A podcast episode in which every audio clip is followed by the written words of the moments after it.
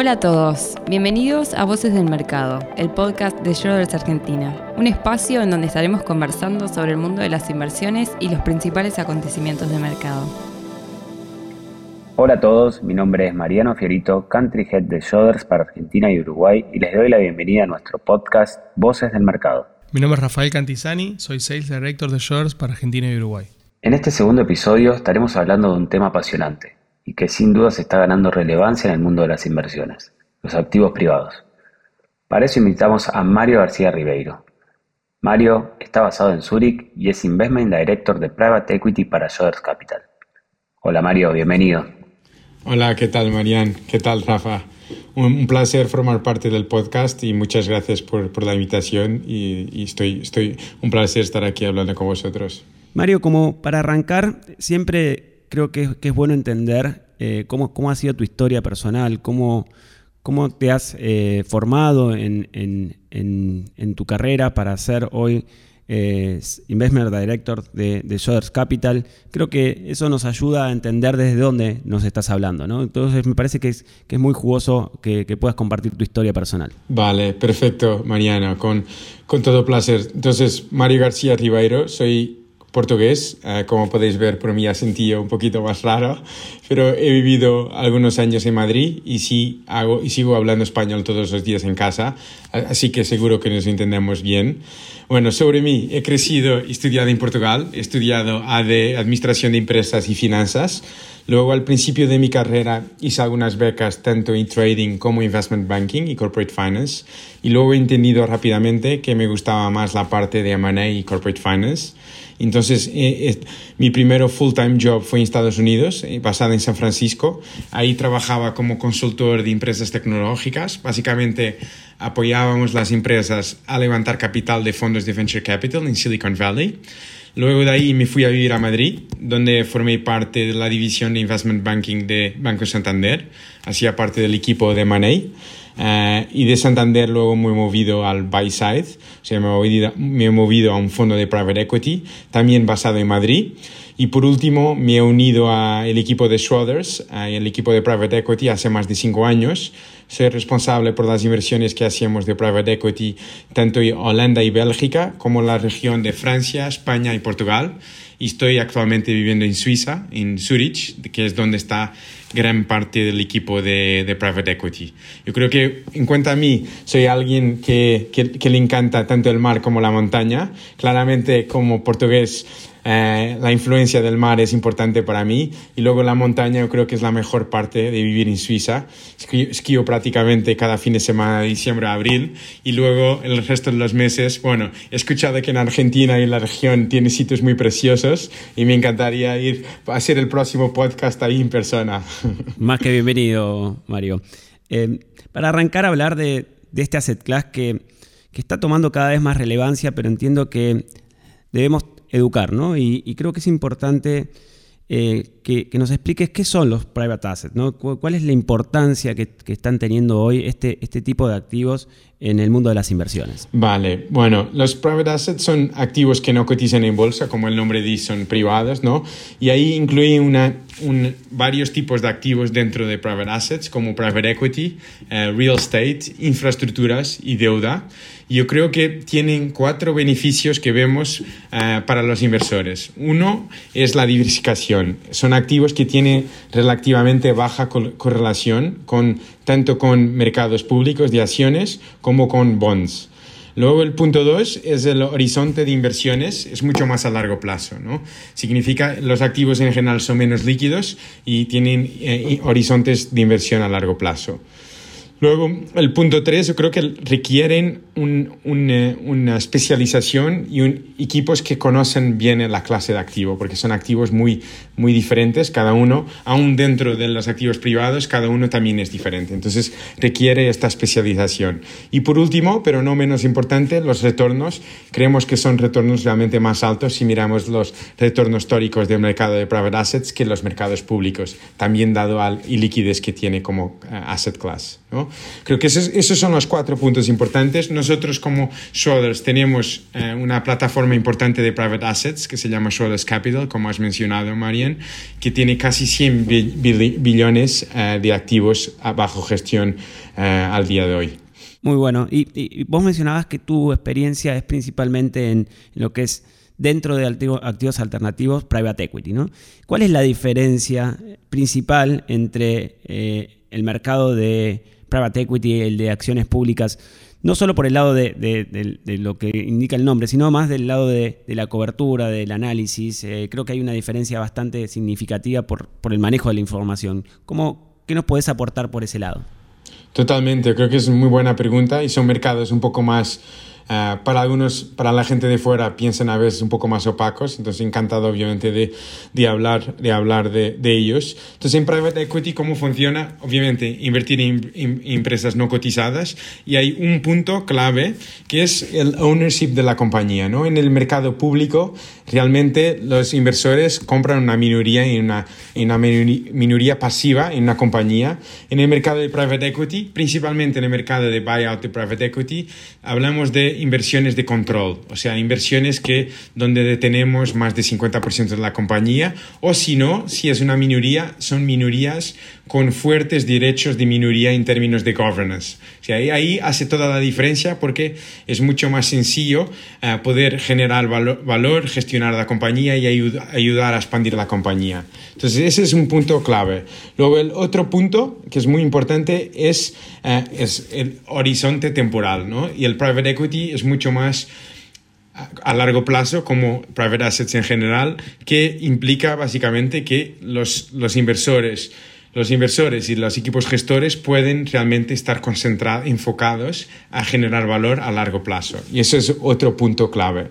Y luego, por último, pero creo que no menos importante para mí, yo creo que es un punto probablemente el más importante de diferencia eh, entre mercados públicos y privados es el alineamiento de intereses, ¿vale? Hay un fuerte alineamiento no solo con los fondos de private equity que tienen un alineamiento, están invertidos en su propio fondo, ¿no?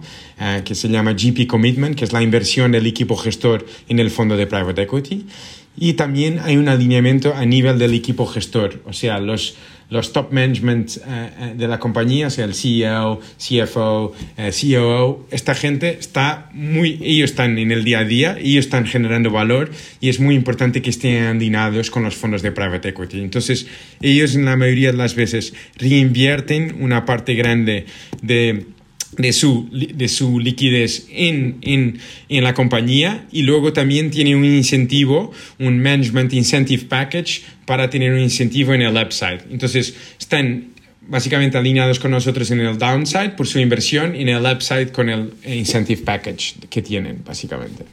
Mencionabas... Eh, que, uno de los de las tipos de, de, inversiones era buyout, pero también existen otros. Eh, ¿Podrías profundizar sobre los distintos tipos de inversiones que se pueden hacer dentro del universo de private equity?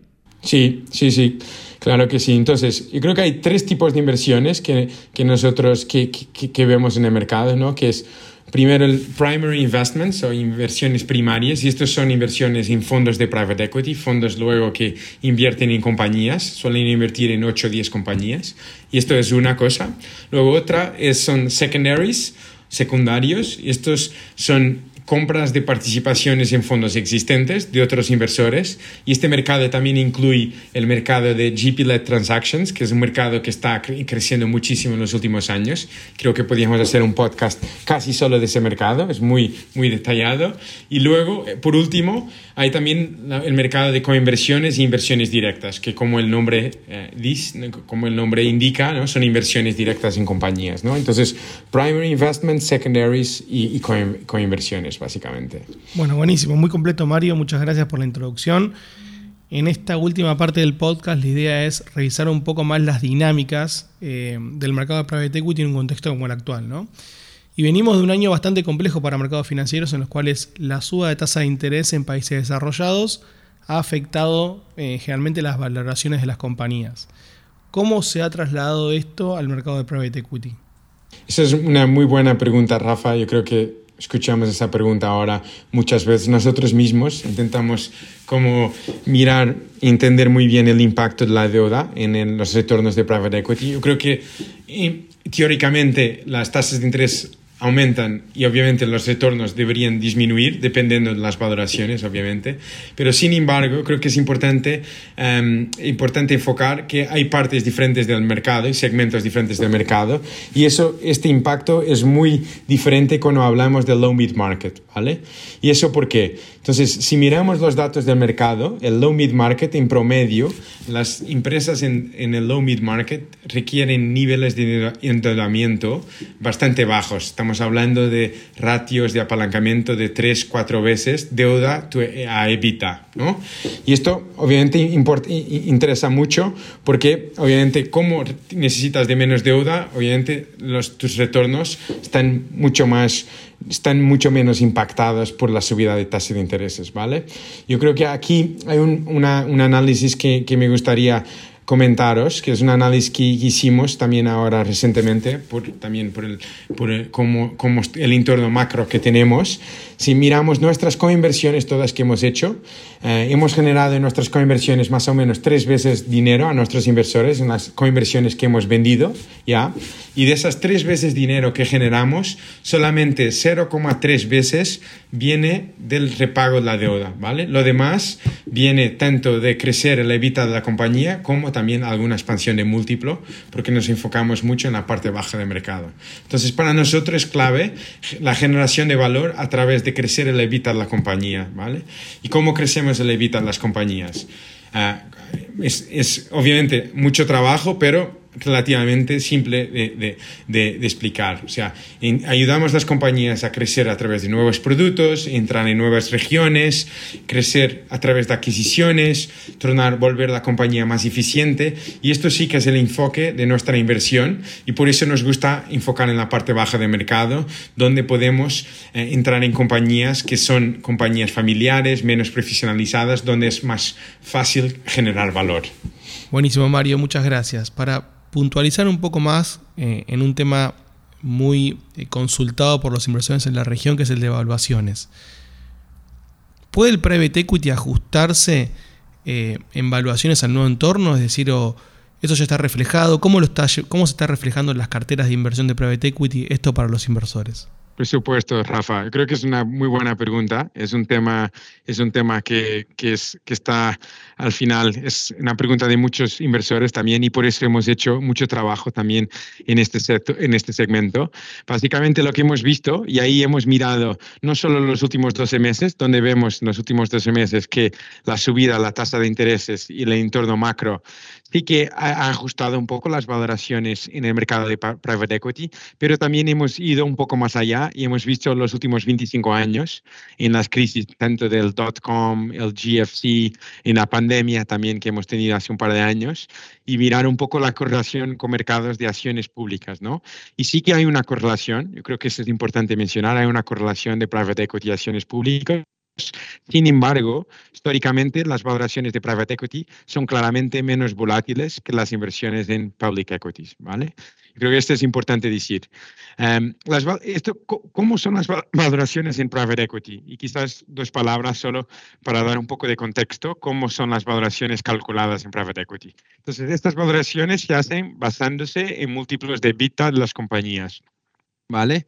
Entonces, para calcular los múltiplos de las compañías, lo que se hace es una combinación tanto de múltiplos de compañías cotizadas, donde se añade un descuento de liquidez por el tamaño de las compañías y porque son, son obviamente eh, más líquidas, se añade un descuento de 20 a 30% de liquidez a múltiplos de compañías cotizadas. Y luego, por otra parte, se mira también una listada, un listado de operaciones de M&A en el mismo segmento, ¿vale? Entonces se hace una media de compañías cotizadas, una media de transacciones de money en el segmento, se calcula una, una, media del múltiplo que luego se aplica el múltiplo de EBITDA de la compañía, ¿vale? Entonces, eso es cómo llegamos a las valoraciones en private equity. Estas valoraciones son auditadas anualmente. Hay gestoras más agresivas, hay gestoras un poco más conservadoras, pero sí que estas valoraciones son siempre revisadas anualmente por auditores externos, ¿vale? Y luego, por último, yo creo que me gustaría un poco añadir algo que, es muy importante y nosotros llamamos como la prueba del algodón, ¿no? que al final en el mercado de private equity realmente el precio, vas a ver el precio cuando las compañías son vendidas. ¿no? Entonces, lo que muchos fondos hacen en el mercado de private equity es mirar cuánto las compañías están valoradas en, el, en su cartera y luego cuánto, cuál es el uplift cuando se vende la compañía. ¿no? Nosotros, por ejemplo, hemos mirado nuestro portfolio y hemos visto que en los últimos tres trimestres antes la venta hay un uplift de 24% cuando vendemos las compañías. ¿vale? Y es eso, este es algo que yo creo que es algo común del mercado y es una muy buena prueba para entender si las valoraciones son conservadoras o no. Es mirar un poco cómo, cuáles son los precios de venta del portfolio. Bueno, muy interesante, ¿no? Se nota como el proceso también es mucho más profundo que en el de, mercados públicos, donde uno, en definitiva, toma un precio de la pantalla. Aquí hay, todo un proceso por detrás que explica, que explica dónde, cómo se llega al precio que un inversor puede ver en, su cartera. ¿no? Y en un contexto como el que está describiendo, ¿dónde se pueden seguir encontrando oportunidades? O mejor dicho, ¿cuáles son las tendencias que ustedes están viendo de aquí en adelante? Mm. Eh, eh, hay bastantes cosas nuevas, es un mercado que está en constante mudanza eh, y hemos visto tendencias tanto por parte de nuestros inversores como por nuestra propia experiencia como inversores ¿no? en private equity. Entonces, de la parte de nuestros inversores hemos visto un apetito creciente por no solo por parte de high net worth individuals, family office, pero también un mercado minorista con más apetito en private equity, ¿no? Y como el resultado de esto, creo que hemos visto una mayor oferta en el mercado de productos en este segmento, y esto incluye fondos evergreen, algunos fondos semilíquidos que permiten alguno más, alguna liquidez a los inversores. Algunos de esos fondos, por ejemplo, tienen ventanas de liquidez donde el inversor puede salir a cada tres meses y entrar a cada mes. ¿vale?